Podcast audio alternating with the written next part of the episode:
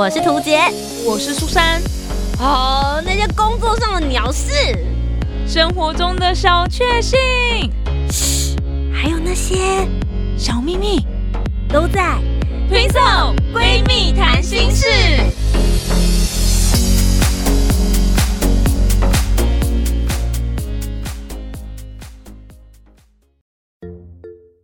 Hello，大家好，我是涂杰，我是苏珊，我们是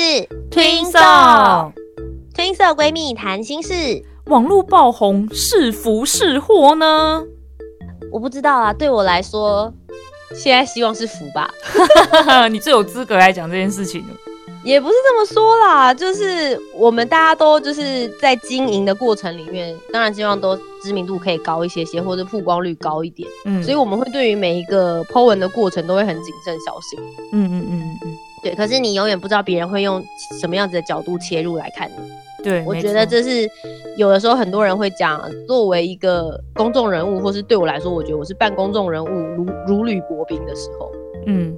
对，这这其实是一把双面刃。影响力就是当你一切人生都很正面的时候，比如说如果你是林依晨或者是林志玲的话，就是林富平女神的话，当然你就会觉得说，哦，在网络媒体或者是传统媒体都不会对待你太差，影响力会一路的累积。可是也有可能在一夕之间，如果你以前曾经做错过什么事情，或者是曾经有什么样子的把柄留下来之后，它有可能成为翻覆你的很严重。人家就说嘛，爬得越高，摔得越惨。对，没错，就是黑历史被起底的时候。今天来跟大家讨论的这个议题呢，其实是来自于之前爆红的娜娜 Q 事件。那我觉得在这里面，我们我跟苏珊都算是从传统媒体出身，对。可是因为时代的演变，我们踏入了新媒体的平台，然后我们也经营了自媒体，所以想要跟大家。来讨论看看，究竟这个网络爆红，或者是在所谓的互联网上面，你得到了这些关注度，对你来说到底是好是坏，又应该要怎么样子来应应？身为观看者的我们，我们不论是粉丝或是观众，我们又应该要怎么样子来辨别哪些讯息才是真的还是假的呢？嗯，那为什么今天会特别讲到娜娜 Q 的事件？缘起是我自己啦。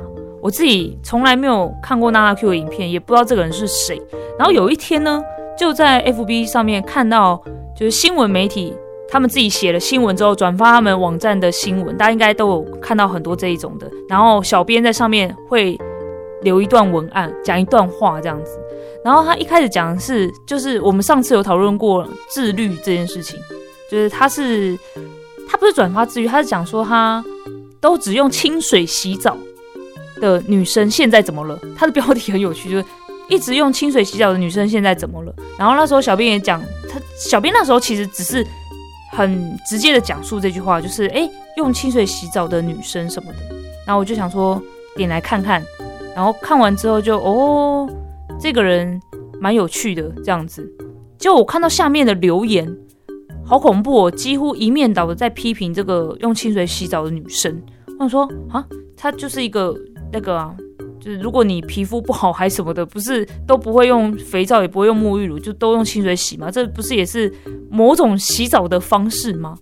然后到了隔天吧，我看到了第二篇，也是新闻媒体转发，然后转发他的某一个是指说他都不用卫生纸擦屁股，他自己有一块，就是现在被大家称为对擦屁布这样子。然后这个这个我就觉得。这个跟我的卫生习惯有点不太一样，我就不太能认同，所以我没有特别去看说他怎么使用那个擦屁布。我一样先看留言，看一下大家的的的想法这样子。可是值得关注的是，那个小编从原本一开始只是说我转发一篇有人用清水洗澡哦，你们可以看看到第二篇讲到擦屁股的时候，他用的语气是有点呃，这个人他不用卫生纸哎，然后点点点点点，然后我就一直已经觉得这个小编。好像这个对于这个人的行为好像是不算认同了，可是他可以直接的在他们自己新闻网站的 FB 这样讲吗？感觉有点带风向，然后看留言也是一片倒的，觉得他很脏、很恶心什么之类的。然后到了第三篇，我看到这个新闻报写的呢，是网友去。把他的所有什么时间点啊，或者做了什么事情啊，好像跟他的人设有点不太一样。不是说极简吗？就说只有一支笔，就在其他影片上面看到了三支笔、四支笔，然后不是说不太一样吗？啊，可是在其他影片又看到了什么什么之类的。结果记者竟然也把在第一看人家整理的这些东西写了一篇文章，然后再转发到他们的 FB 上面，然后的确在小编的文字上就。也很带风向的感觉了，就哦，那 Q 被起底了，原来他都是假装的什么之类的，我就觉得哇，这个人在短短的三天就突然被很多人认识，很多人知道有这么一个人，因为我自己也不知道，就是也是看了这个转发，然后瞬间就被打入地狱的感觉耶。其实，也许一开始他被分享的时候，会觉得说，哇，我的就是极简生活，很快的被大家认识了。嗯，那我觉得，呃，也许在传统媒体或者是在这些小编他们转发的过程之中，他们带入了很多自己的个性。嗯，那我觉得这跟就是所谓的自媒体或者新媒体营运，我觉得也有很大的关系。今天也想要来跟大家讨论一下这件事情。嗯，因为我自己本身其实我也有被。转发对，就是被媒体要求授权。像我们一般的创作者的时候，我们做出一些我们自己觉得很有很不错的内容，或者是我们的分享，我们放在网络上面之后，可能就会引发一些就是传统媒体或者是电子媒体的注意。他们就会问我们，就说：“哎，我可不可以使用你的影片授权？然后呃，放在他们的改改变一些内容之后，可以放在他们上面。最主要其实他们就是希望可以透过我们的内容来达到他们的流量。对，那。他们有了流量，对我来说我是得到了曝光，因为也许我的订阅数没有他多，嗯，所以通常只要是好的内容分享的话，我们都会同意去做授权。可是我每次在授权过程之后，我后来回去看，其实偶尔我都会有点战战兢兢。我是还 OK，是因为我的频道本来就是做旅游。呃，文化或者是历史方面的东西，所以争议性比较没那么高。可是你可以感觉得到，这个标，它是他们下的标题，可能会对你产生一些影响。比如说，对方如果一开始打的时候，我一开始他们帮我打的都是什么历史田姐儿，或者是什么呃线上知性导游，嗯，就是很正面的。然后你就会觉得说，哦，其实这对你来说是一个很好的曝光，嗯。好，可是我后来其实有做了一支比较有争议性的影片，是我到瑞士去的时候，我去参观联合国总部。对对对对对对对，那一支影片其实是真正让我感觉到说，不同的呃电子媒体，他们拥有不同的立场，然后他们对于这件事情，他们可能本身也有不同的看法的时候，会引发下面的留言会完全不一样。嗯，那一篇算是我就是我觉得评价比较两极的。就是政治立场的不同，然后在下面会有人真的是谩骂你，还有人骂我说什么这只猪自己自己跑去，就是自己跑去联合国被羞辱之类的，哇，类似像这种，就是其实有很多蛮人身攻击的事情，然后也有人就说什么你早就知道了，你是故意去的吧？谁会没事莫名其妙那边碰一一鼻子的灰？嗯，就是但但你会发现我在那个过程里面的时候，其实我有想要挣扎，因为我觉得。当然，我在那支影片，我我扪心自问，我觉得我表现的非常的中中立，嗯，就我并没有要去带任何政治议题或者什么，但我想要明确的告诉大家，我在旅行的时候发生的这件事情，世界局势本来就不是你不去管它，或是你假装不在意，它就不会发生在你的周遭。我想要表达的是这个，嗯，然后第二件事情就是提供一个旅游资讯嘛，如果大家之后想要来的话，你可能要在文件上面的准备，你要在。多多思考一些，因为确实我在网络上面查了很多资料，我是找不到有人明确的告诉我我需要带什么证件才能进得去。嗯，是真的，当时是真的没有，所以我觉得既然没有人，我可以当那个第一枪，我告诉你这件事情不可以。嗯，对，所以我那个时候才拍了这一支影片。可是后来来了很多人对我的质疑，比如说我刚刚讲的，就是很多人就说你早就知道这件事情，你只是为了想要求流量你才去。嗯。或是呃，本来就有这样子的情况，但是你在里面讲的呃方式或者口气，你假装生气而已，就是这都是演出来的。嗯，可是我就觉得我就没有，所以我就写了一篇澄清文。嗯，可是你知道看到那个网站，就是那个网络新闻下面看到那一篇的人，可能有大概，我记得我那时候去看的时候，至少就有五六十万的点击率了。嗯嗯，可是看到我这一篇澄清文的人呢？寥寥只有三四百个人按赞，然后呃触及率的话，可能也就只有几万而已。就是它是不等比例的。嗯，大家只接收到某一个方向的资讯之后，你这边你再怎么努力的澄清，你再怎么努力的去发声说话，其实不见得每一个人都看得见。因为他转发就是那个媒体授，请你授权的那个影片，然后贴文下方那些人，就是会看这个媒体的人，但是不一定是你的粉丝，不一定了解你。可是你发那个澄清文发给支持你的人看，也没有什么太大的效用，因为我们就是支持你，我们懂你啊，你发这个也无所谓。对，所以后来就会导致会有一些 YouTuber，大家不是说啊，他做完了这件事情之后，他就是草草的。呃，道歉，但下面的人感觉都在护航。可是我认真说，如果今天假设追踪我粉丝专业的人是苏珊好了，嗯，就苏珊懂我，我就根本没有做什么事情，我为什么要就是在某些地方点的道歉？对他们来说，我已经足够了。我对我的粉丝，我对我的一直以来忠实观众，我有对他们有交代。为什么我要跟酸民或是才第一天认识我的人交代？嗯。对啊，因为有的时候你会觉得说，那我今天难道我放在网络上面成为一个公众人物之后，我就必须要面对这种排山倒海而来的陌生人，不论是好意还是恶意，我都必须要一概的接受吗？嗯嗯，我我觉得在这一点上面，还有另外一个部分，就是常常会有人想说，你在网络上面你会去被挖黑历史，对，那是不是如果我曾经有过黑历史，如果我想要重新再来？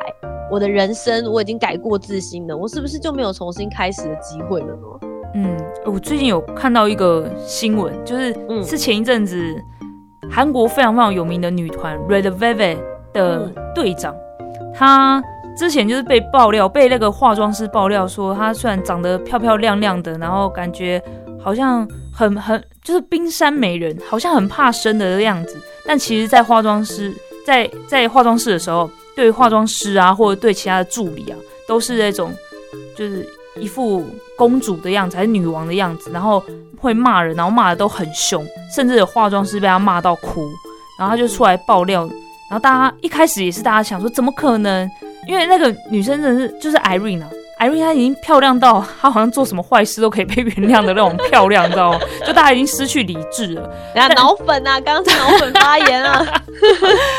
可是艾瑞自己在 IG 出来道歉，所以就证实他那个化妆师讲的人就是他本人，没错，这样子。所以他们团体也是算是休息了一段时间，然后最近要回归了。可是大家。就是评论也是很两极啊，但就是支持他的人也会觉得说没关系，你已经出来道歉，那以后就是好好的做就好了。然后就另外一半人，我也不确定是不是他的粉丝或只是酸民，就会说好啊，现在就是态度这么差，然后对工作人员这么不好的这种人，应该要直接退出演艺圈吧？然后这样这样的就欺负别人的人还可以回归吗？难道就不用就是继续就是觉得他应该继续冷冻或是回就是退出演艺圈这样子？然后我就。想说，真的是真的。如果他真的想要改过自新，他真的觉得对他以后会好好的对待身边的人，然后好好的工作，难道他就真的不能回归了吗？因为我们都都是平凡人呐。因为我自己小时候也是，也也不能说是真的就很很好很好的人啊，也会欺负人或者做一些不好的事情。然后我现在回想都会觉得，哇，我以前也是年轻不懂事，但是我现在也是慢慢的朝更好的。的方向前进了，那我我可是我自己，如果现在面对以前欺负的人，或是以前就是曾经有不好，就是有交恶过的人的话，我也会想说，那些人对我的印象应该还是很差吧？嗯，这样子。我觉得其实这件事情也也许可以回归到媒体或者是演艺圈这件事情。我觉得也许对他们来说，没有污点的人会比有污点的人好操作吧。没有污点的人比较好操作吗？会不会相对之下，他要重新站立起来会比较简单一点啊？我我今天直接问一个问题好了，比如说，呃，之前在新闻上面沸沸扬扬，我们之前也有讨论过他的这个无性男星，嗯嗯嗯，他就他现在就是有污点了嘛？对，那他有重新开始的机会。如果他重新开始的话，粉丝们会回来吗？或者是你还会愿意支持他吗？哇，这个真的是，就算媒体不带风向的话，嗯嗯嗯，会不会有网络自媒体有声量的粉丝，也许就会站出来说话了。所以，我我我觉得在网络媒体这件事情上面，我其实是想要，我觉得真的很难，就是有有没有黑历史这件事情，你的黑历史能被挖到什么程度，还有是什么样的黑历史是可以被掩盖的？嗯嗯嗯，对，就是我觉得像你刚刚讲的那种，就是霸凌或者吵架，我觉得也许事情还比较小。哦，我自己会觉得，可是如果他已经感觉无性男性可能是已经有犯罪记录，对对，那个可能没办法。这种就会觉得好像很难再一次，就是用比较正向的方式的形象，然后再回归到大众的面前。我觉得会不会就像你刚才讲的，就是他做的事情，比如说他如果就是霸凌或者怎么样子的话，呃，有可能他真的会开始，你知道吗？就是良心发现啊，然后开始会对身边的人好之类的。那好像就我们好像可以理解，因为可能真的会这样。可是如果像是无性男星这个样子，他他做的事情是那种。我我觉得把他拿来跟那个就是犯罪者比拟，好像有点不太好。但是你就会知道，他做这件事情是会一而再再而三的，他是没办法控制自己的的话啦。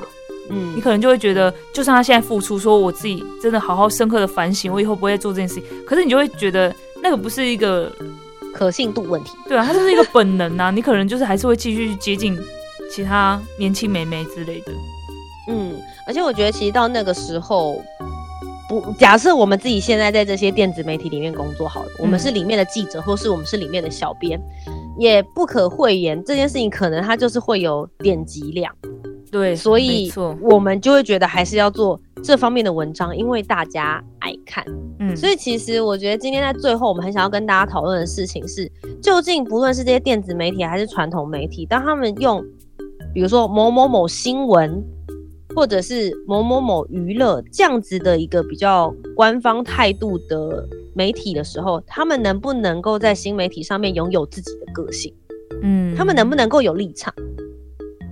就像你刚刚讲的，就是呃，他使用这个点点点，嗯，对。请问这个东西，他其实是不是已经有表达出他的态度了？嗯嗯嗯，对。那这个态度是应该要出现在这些新媒体上面的吗？尤其在我们以前的。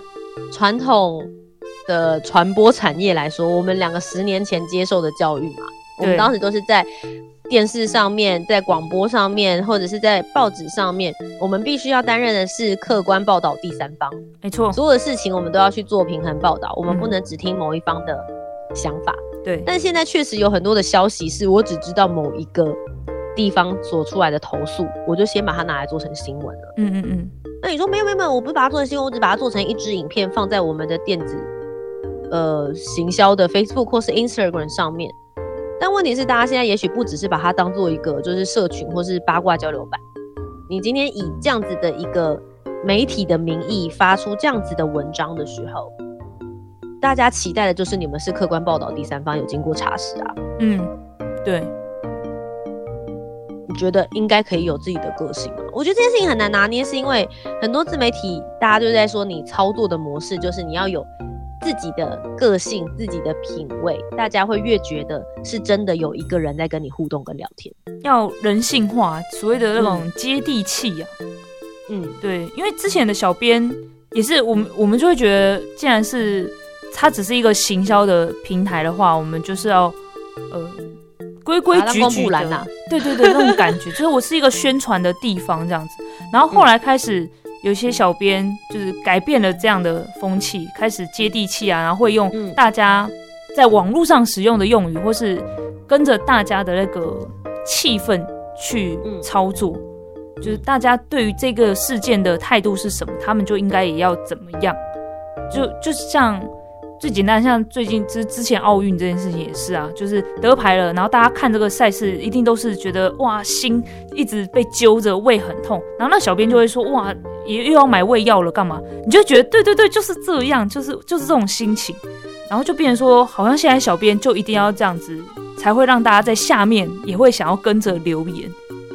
我觉得今天其实我们并没有什么特别的结论啦，我觉得应该要这样讲，就是想要让大家一起来讨论。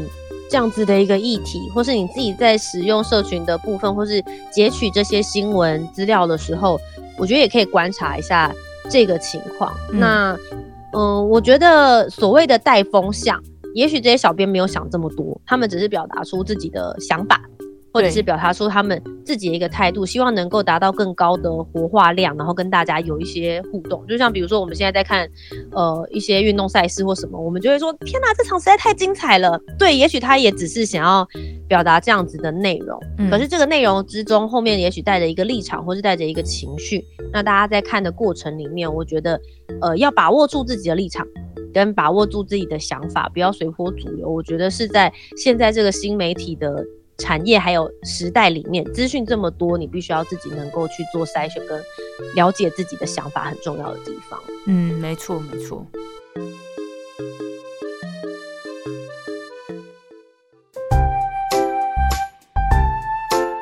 听完今天的讨论，如果你有更多不同面向的想法，也欢迎可以来留言告诉我们哦。Facebook、Instagram 以及 YouTube 频道搜寻“图杰”就可以找到我。那如果你搜寻苏珊 Love Music，就可以找到苏珊啦。记得帮我们留下五星的好评，订阅节目，在 Apple Podcast、Spotify、Sound 都可以听得到哦。听色闺蜜谈心事，我们下周见，拜拜。